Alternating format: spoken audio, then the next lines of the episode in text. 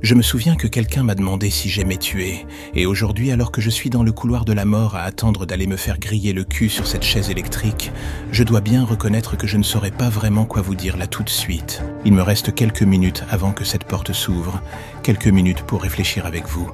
Si j'écoute les juges, la police, je suis un monstre, une pourriture de la pire espèce, un maniaque pervers, un taré. Moi par contre, quand je me regarde dans la glace, je ne vois que l'image d'un mec normal.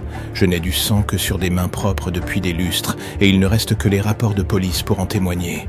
Oui, j'ai tué, et l'horrible vérité est qu'au-delà du sentiment de nécessité sur le moment, je ne ressentais rien la plupart du temps. Je n'ai jamais violé ou massacré comme dans les pires histoires de police. Non, j'étais différent. J'aimais le plaisir de la traque plus que le meurtre en lui-même. Tuer en soi n'est qu'une fin de mélodie, un moment où l'on se regarde les mains pleines de sang et que l'on se rend compte qu'il va falloir tout recommencer. Et d'un coup, la vérité vous saute aux yeux, il n'y a plus de plaisir. Il n'y a qu'un sentiment de vide que les junkies connaissent. On est délesté d'une part de soi et l'on va devoir alors recommencer à la chercher ailleurs. On est à nouveau en chasse dans l'espoir de trouver une cible parfaite. Un condensé d'obsessions sales et de tout le reste mis sous le tapis. Et là d'un coup le plaisir revient. Voilà donc mon aveu sur mon lit de mort.